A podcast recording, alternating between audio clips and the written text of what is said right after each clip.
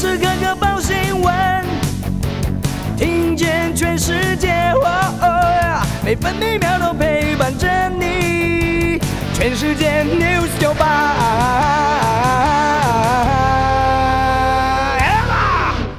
是七月八号，星期四。台湾地区今天上午六点十一分发生瑞士规模五点四的地震，震央是在花莲县政府南偏西方十一点四公里，也就是在花莲县寿丰乡。地震深度九点六公里，属于浅层地震。各地最大震度：花莲县盐寮、花莲市四级，南投县澳万大三级。二级的地区包括了宜兰县澳花、台中市德基、台东县长滨、桃园市三光、宜兰市、彰化县园林、云林县古坑、彰化市、苗栗市、嘉义县番路、新北市、嘉义市、台北市、云林县斗六市。一级的地区包括了台中市、新竹县峨眉、高雄市桃园、新竹县竹北市、基隆市、桃园市、台南市南西、新竹市、南投县南投市以及屏东县九如。气象局发布高温资讯，天气晴朗炎热。今天中午前后，宜兰县近山区或河谷、花莲县纵谷、台北市、新北市盆地、高雄市、屏东县近山区或河谷，气温达到三十六度。台湾各地以及澎湖、金门、马祖大多都是多云到晴。午后中南部、大台北地区以及其他山区有局部短暂雷阵雨。气象局也发布了浓雾特报，新竹县容有出现低云或者是局部雾，影响能见度。目前能见度不足两百公尺。北部地区今天二十七到三十六度，中部地区二十七到三十三度，南部地区二十八到三十三度，东部跟澎湖地区二十七到三十二度。继续提供您欧美股市收盘行情。美国道琼工业指数今天收盘上涨一百零四点，成为三万四千六百八十一点。纳斯达克指数中场上涨一点，成为一万四千六百六十五点。标准普尔五百指数最后上涨十四点，成为四千三百五十八点。费城半导体指数收盘下跌四十六点，跌幅百分之一点四零，成为三千两百六十一点。欧洲股市，英国金融时报白种股价指数中场上涨五十点，成为七千一百五十一点。德国法兰克福指数最后上涨一百八十一点，涨幅百分之一点一七，成为一万五千六百九十二点。法国巴黎政商工业指数收盘上涨二十点，成为六千五百二十七点。继续提供您今天各大报的重点新闻。今天联合报的头版头。台北市长柯文哲呛中央设局，火力全开反击蔡政府，莱州、淮南都被请军入瓮。柯文哲昨天接受网络节目《观点防疫国家队》主持人赵少康专访的时候说，从莱州事件到这一次的淮南市场开会，都是中央设计请军入瓮的局，到淮南现场才下到阵仗都已经摆好了。莱猪事件也是一样被设局。柯文哲说，他当时好心建议，应该要明白标示，甚至前一天把议程送到行政院去。没有想到，天呐，原来他们也是把局设好了。他前脚刚离开行政院会，就摆出了冠军牛肉面。对于最近绿云平打蓝营特权疫苗一事，柯文哲说，他手上有总统府打疫苗的名单可以公布。曾经跟绿营友好的柯文哲也透露，会跟民进党分手是从前瞻开始。很简单，一群强盗在分赃，当你没有被分到，就知道自己不是同一伙人。另外，指挥中心庄仁祥发言人也说到，淮南市场当天一早就告知了台北市政府，会在现场举行记者会，而且没有指定柯市长一定要出席，没有所谓的遣军入瓮的事。今天联合报的头版上面还有。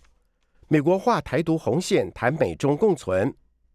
美国白宫国家安全会议印太事务协调总监坎伯表示，台湾和平稳定危险平衡。中方则说，希望美国聚焦合作，相向而行。继续，今天《中国时报》的头版头。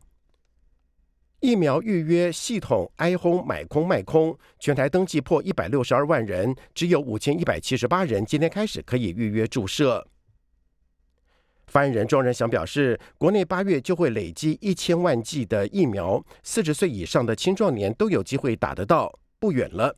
民怨报民众抱怨预约做两次工，陈时中坦言没有办法，医师建议开放爽约剂，指挥中心将会研议。国内第一到第十类接种对象大约一千四百八十七点五万人，现在已经累计两百七十四点五万人完成接种，第一次疫苗覆盖率为百分之十一点五四五。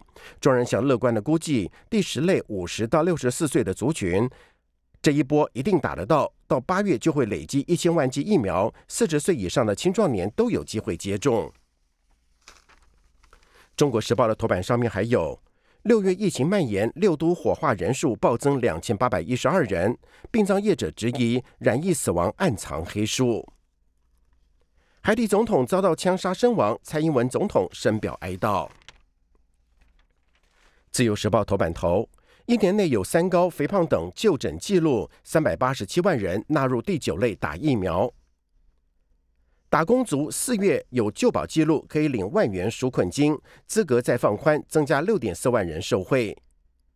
自由时报头版上面还有馆长枪击案，保和会大组长施俊吉判十八年半，法官认为幕后另外有教唆者，枪手刘成浩判处十六年徒刑。今天经济日报以及工商时报的头版头都是六月出口相关新闻。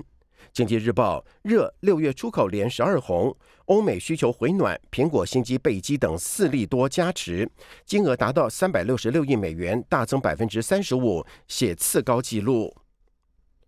工商时报头版头单季首见，第二季出口值破千亿，六月出口连十二红，年增百分之三十五点一，预祝第二季冲上一千零八十九点七亿美元新高纪录。工商时报的头版上面还有。大陆国务院总理李克强预告降准，协助企业抗通膨。外资变脸，航海王触礁，大卖阳明一百一十三亿，长荣十六亿，航运指数重挫百分之五点九，八大航库进场对坐。双北挺企业推纾困专案，新北救急急救贷二点零月底开办，加码补贴六个月利息，台北提供简易贷降息等措施。继续是焦点新闻。联合报指挥中心专家咨询小组召集人张尚纯为两成重症救得回的说法道歉，拒绝临终急救不实施心肺复苏术，DNR 失言哀轰，沉淀一天，昨天出面两度致歉，用词不够精确，造成伤害。行政院最快今天宣布方向，各地首长两样情，为解封，餐厅内用必须要采梅花座隔板。中国时报的焦点：台大工卫学院教授陈秀熙建议，BNT 先给年轻人接种，因为 Delta 变种病毒传染趋于年轻化。撑不住了，南部拼解封，台中要围围开，高雄三大夜市十七号自主复业，台南欢迎北部人来玩。自由时报焦点：最新 RT 值为零点六九，连几个星期小于一。评估疫情等级，计划重拟定警戒标准，不因为突发事件就升降级，以维持社会安定。最快今天公布七一二松绑指引。七十五岁以上平均接种率百分之五十五，桃园百分之七十六最高，金门百分之三十五垫底。继续是政治新闻，联合报，白宫不挺台独。